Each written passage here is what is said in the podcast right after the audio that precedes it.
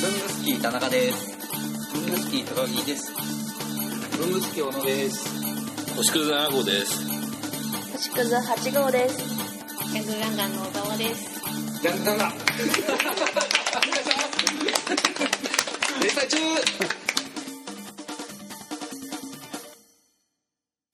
じゃあそれで学校の生活してて漫画は描くようになったの？そのいやそれがまたまあ話が伸びちゃうんですけどその時も遊びほうけててもう楽しくしょうがなくて彼女とかもできたわけでもう絵なんか考えてないですよ。あそうです。前回からの続きです。で書かないでで卒業まあその学校は卒業できてちゃんと卒業してそこであれ？俺やばい？ってなって。高校一回中退してるしええ。次入った学校フリースクールだから普通に就職もできなくね？これ俺と思って。あれ？どうしようってなって高校卒業するぐらいに。あのあじゃあなんかやっぱこういう業界目指さないとと思って、専だからバカだったんですね。専門学校に行こうって今度は。はなったんです。大学はいいやと思って専門学校に行こうってなって。でもその頃まだあのそこで選択した学科はキャラクターデザインコースなんですよね。あ漫画学科はあるんですけど、えやっぱイラストレーターになりたくてで専門学校でもイラストを学んでて授業で漫画もちょっと教わるんですよね、あの漫画学科の人と合同で。ただ全然先生とかにもまあ星屑君は漫画の才能はあんまないからイラスト頑張ってみたいな感じで あのまあその頃はもうこういう萌えみたいなの書いてたんで、まあ萌え系しっかり書ければあの萌え業界お金稼ぐからみたいな漫画はちょっと才能センスないかなって言われて じゃああやっぱ漫画無理なんだな俺ぐらいに思っててちょっと有名なイラストレーターの先生が、はい。あの授業を教えに来てくれてて、その先生からその同人活動を教わったんですよね。あのコミックマーケットとか、同人誌を出すっていうのを教わってそれで同人活動を始めてもうそっから専門学校以降はずっと同人活動して。私は仕事としてこういうのがあるよっていうのを教わったってことですか？仕事じゃないんですけど同人。同人はちょっと難しくてあれは自分で手売りした。ね売るは売るけどそう。仕事まではいかない経費ぐらいしかならない感じなんですか？まああれもだからまあいろいろいろいろあってまああのなかなかあのルールルールじゃないですけど暗黙のルールがあれなのは同人誌ってあくまで楽しむもの。え。でイベントってものなんで同じ趣味の人たちがあくまで個人レベルで趣味でやるってことなんですけど まあぶっちゃけて話すとあれもものすごい金が動いてるイベントですごい有名ササークルとか大手になるとその1日で何百万とか稼げちゃう人たちもいてまあそうならない人もいてでまあ僕を教えてくれてたその専門の時の先生は1日で何百万いっちゃう人であちょっとそれを見てて夢あんなと思って それでやり始めてまあ全然そんなのは甘い。あその時はもう萌え萌え漫画そうです。全然そんな売れるなんて甘い話で。もう最初は1冊とかしか売れなくて頑張って前日とかに印刷するわけですよ。あれ全部自費出版なんで。工作士の方は多分楽しいと思いますよああい。うイベントで。自分で前日に本を作ってすって製本してグッズとかもなんかバッジとか頑張って作って値札とかで自分のそのスペースってもらえるんですけど机が。そのスペースをどう飾るかみたいなのも考えて持ってって。俺もしかして結構専門学校とかで学んでっからうまいから最初から売れちゃうかもしれないから50ぐらいやっとくとか言って50冊ぐらい頑張って吸って持ってってイベント行ったら1冊しか売れないっつって。い。やーやだなとも思って。でもそこからなんだかんだでいろいろやってってその同人活動で認められるようになってくるんですよね、同人活動っていうのはまたちょっとプロの世界とまた若干違くてまあプロの漫画家ってみんなオリジナルを描くじゃないですか自分の同人ってい。うの。は今アニメでやってるもんとかゲームであるやつのキャラクターとかを自分で自分で新しい話を作ったり、まあ、イラストで描いたりっていうんで、まあ、僕はそれでイラストでその時流行ってたものジャンルのやつにハマっててあのそれで描いててやっぱその流行りもののジャンルとかを描いてるとやっぱり圧倒的にその買いに来る人の数が多くてあっという間にすごい売れたりするんですね。で僕は運よくそういうので結構認めてもらって、そうい。うので細かく依頼とかああの結構あの時同人やっててすごい楽しかったなっていうのはその同人でみんな趣味のあれなんですけど依頼してもらって音楽作れる人が CD あ作るんでそのジャケット描いてくださいとかはグッズカードゲームとか作ってるんでそのカードゲームの絵描いてください。本当その流れです。それでイラストをずっと描いててでイラストの持ち込みとかしてたんです。よ出版社とかにまだ漫画は描かないんです。まだそそ描かない。の時に同人出してるのはイラストだったんですか？イラストです。ずっとストーリーじゃなかったんですね。ずっと漫画なんか描いたことない。漫画じゃなかった。まだ出てこない。そうです。まだまだ。だ。から二十歳ぐらいにやる。二十歳から20代中盤ぐらいまでまずずっとイラストですね。それでイラスト関係で仕事ちょっともらったりとかしてるうちにまあ本当片手間に漫画を描いたんです一回、はい。ちょっと気分が変わって、ずっと二次創作やってたんで、なんかずっと二次創作やってると、まあ、人の作ったキャラクターとかをやってると、たまに自分で描きたいなって思って。でもイラストだけだとやっぱり自分で表現するのって難しいじゃないですか。イラストで自分でキャラ考えてそのストーリーっつっても、はい。じゃあちょっと漫画一回描いてみようかなと思ってオリジナルで一回漫画を描いたんですそれもう本当生まれてはじ、まあ、生まれて初めてじゃないですけどチラチラっと何個か描いてたけどちゃんとオリジナルで漫画描いたの初めてぐらいので描いたんです、えそしたらすごいことになっちゃったんですそれが。1回だけ。なんかあの同人誌で委託とかしてたんですけど、虎のアンナさんとかに、えそれがちょっと有名なニュースサイトとかで取り上げられてネットとかで、まあ、1回ちょっと話題になって、まあ、そんなめちゃめちゃすごいとかじゃないし、ただなんか委託してた分が全部売り切れちゃって、あのその委託した店側からちょっと増刷してくださいみたいな。同人誌で増刷ってなんだよって思ったんですけどぐらいになっててでなんか感想とかもすごい来てへ1回目で書いたやつ。でそうしたら出版社の人が何社かえ見てくださってて、来た中にスクエアエニックスさんがあって、スクエアエニックスさんと話しててでもまあ漫画ってだから俺何が嫌だったかって漫画家になりたくないなりたくないとまで思ってたのは 専門学校で漫画家目指した人いっぱい見てたんでその担当さんが拾ってくれて担当さんがついてもそこからネーム見せて、えー、と連載会議とか出して会議受かったり賞を取って賞を取ったら今度読み切りを載せるってやって読み切り載せて読者アンケートを取ってそのアンケートが良ければ連載してその連載やっても面白くなければ単行本出なくて単行本出ても単行本の売り上げが出なきゃすぐ終わっちゃってっていうのを聞いてたので嫌だよと思って。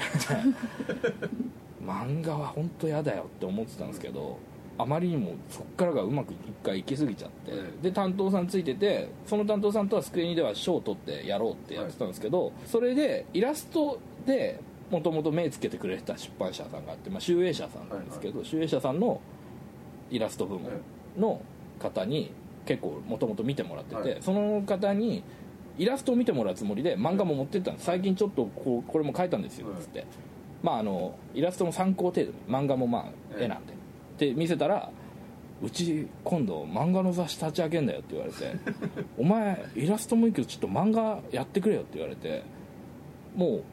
えーって思って「いや読み切りとかですか?」っつったら「いや連載」って言われて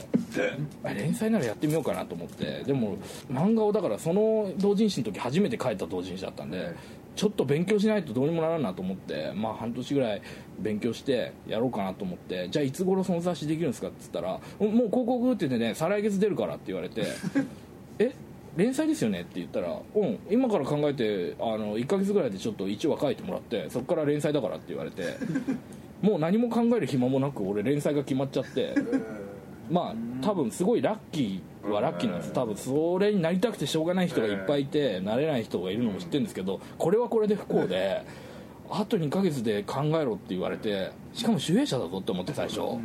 結構困っててでそれを相談しようと思ってそのその時拾ってもらってたスクエニの漫画の担当さんに「俺主演者に連載決まっちゃったんですけど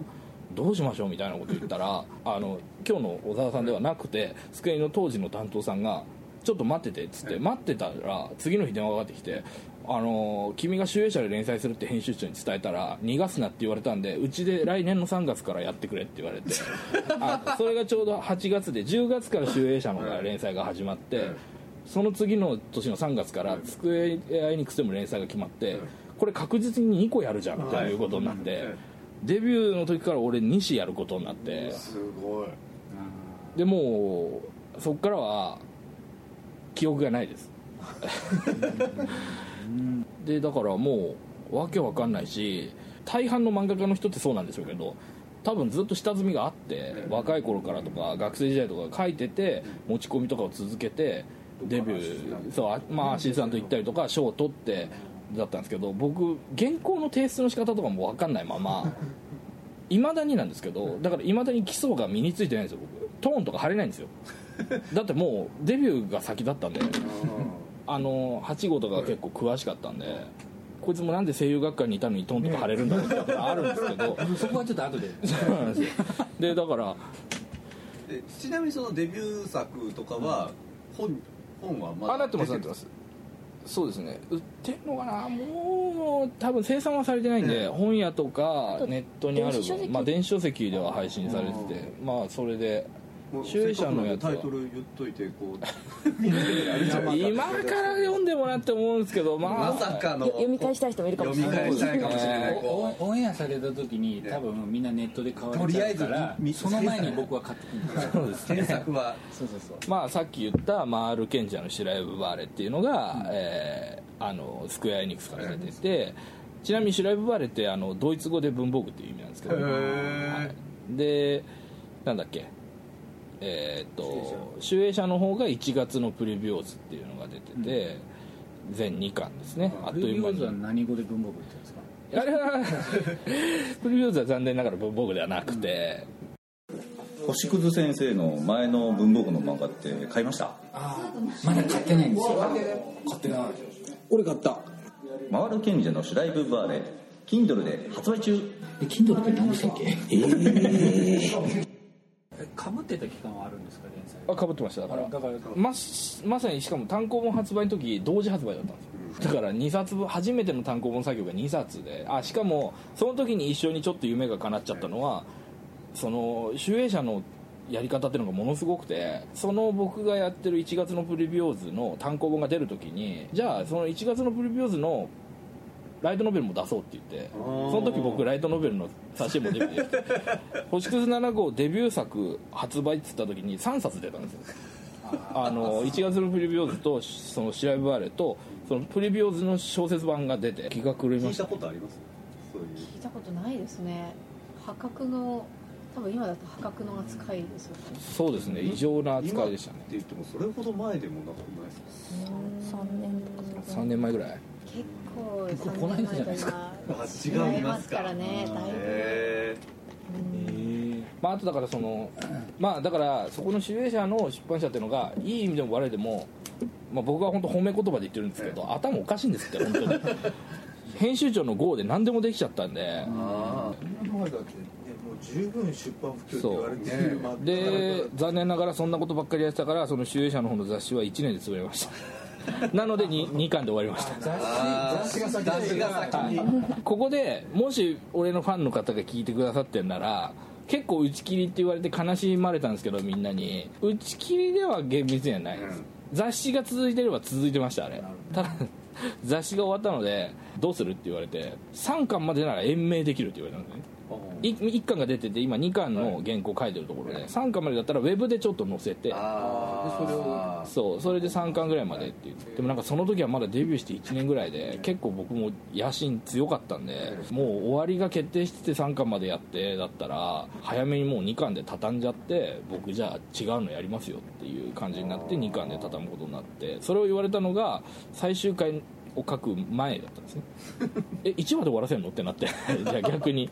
あと1話で終わらせるの？ってなって。普通3話前ぐらいに言われてあと3回で終わらせるみたいになるんですけどラスト1話の前で終わらせて。結構な伏線が。すごいですよ。で伏線をもう張りまくってた漫画だったんで回収できない。めちゃくちゃファンの人はがっかりしたみたいですね。すいません。で頑張ってまとめたんです。つもりだったんだけどまあもう最後ダイジェストみたいな感じでダイジェストの中で重要なキャラが死んだことになったりとかしててこれは申し訳ないなとは思ったんだけどまあ逆に触れないのもあれだしいまだに結構ファンでいてくれるその作品のファンでいてくれる人とかもいてそれこそ同人でなんかいつかやりますよみたいに言ってくれる人もいてわあそれは嬉しいなと思うんですけどね。あ続きをちゃんと終わらせますよねそうそうそう。もう本当やってくださいっていう。任せたと。そう。反応があってその先に誰かが何かやってくれるって嬉しいですよね。嬉しいですね本当に。でそれらでデビューするときに星屑7号になったんですか？一応同時の時も星屑7号だったんですけどね。プロになる前とプロになった後で変えてるのは7号の7の文字が、ええあの普通の数字から関関数字に変わってじゃあ同時をちょっと趣味でやろうと思ったら数字の7数字の方になるんです。まあ最近なんか別にそれやってもただただ表記が面倒くさくなるだけなんでもう統合しちゃおうかなと思ってるんですけど、ね、それに意味があんまりないっていう。どういうあれで星屑7号つけたんですか？そうですね。完全にアニメから撮ってて、はい。そのトップを狙い2がすごい好きで、トップを狙い2の主題歌、はい。エンディング主題歌のタイトルが「星屑涙」っていうあ。タイトルだったんですね、はい。で最初星屑涙でいこうと思ったんですけどさすがに星屑涙ってペンネームどうよって思って涙さんって呼ばれるの嫌だなとか 星屑もなんかちょっと臭いなと思うんですけど7号はトップを狙い2の主人公の名前がそれも今考えると意識してないんですけどトップを狙い2の主人公の名前がノノなんですけど、ええ。それであのそれが実はロボットであバスターマシン7号っていう名前だったんでまあその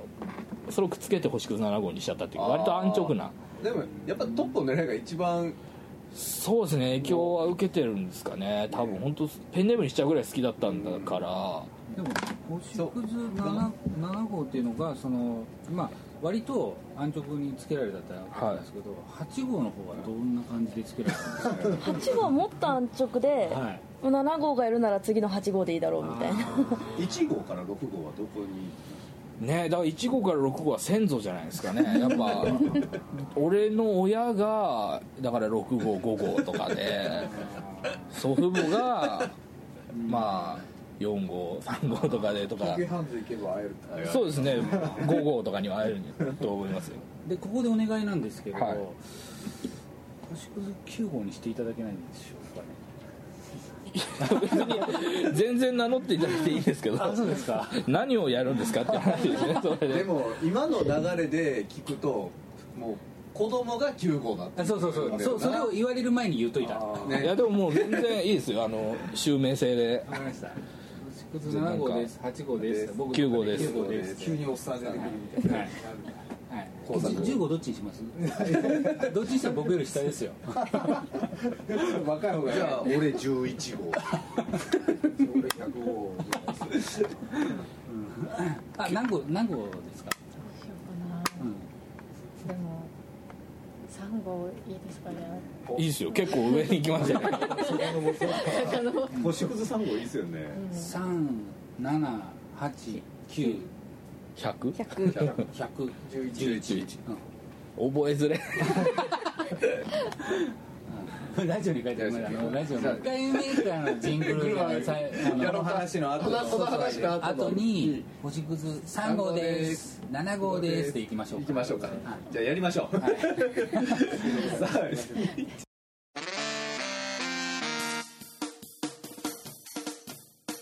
星屑3号です。星屑7号です。星屑8号です。星屑9号です。星屑11号です星屑100号でございます。そんなんないじゃん。もう100号になるとおじさん。おじいさん100号100号すげえ貫禄ある感じですね。100号でございます。そういう感じを出してみたらこれであの許可いただいたんで随所で随所で随所で随所でラジオはとりあえず星屑は名乗れずはい。でもまあ認めてもらったらここだけです。ここだけここだけですか。で、おね、星屑先生にお願いしてって言っても俺、あ、だいやダメだって言うわ。もうもうもう数字余ってないからもうあとは全部意味あるみたいだし、あの漫画のキャラとかに出てくるから、多分ダメだと思うよ。あれ結構田中さん編集してたけどいろいろあってのあれだから これでいきましょう。ツイッターとかにカッコ。結構うまく編集してたよ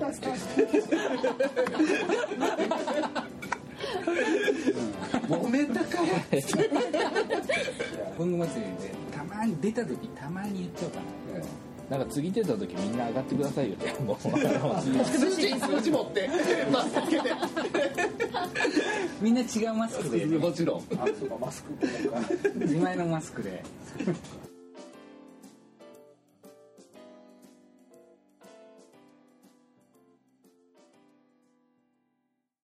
2巻に発売です今が11月の25日11月の25日11月の25日11月の25日11月の25日今が11月の25日金曜日文具少女ののの第2巻発売中ただいま兄ちゃん。またヤングガンガン読ん。でん。の気持ち悪い何が面白いのヤングガンガンはね、文具少女のののが連載中なのだよ。だから毎週文具萌え萌えなのだよ。ふん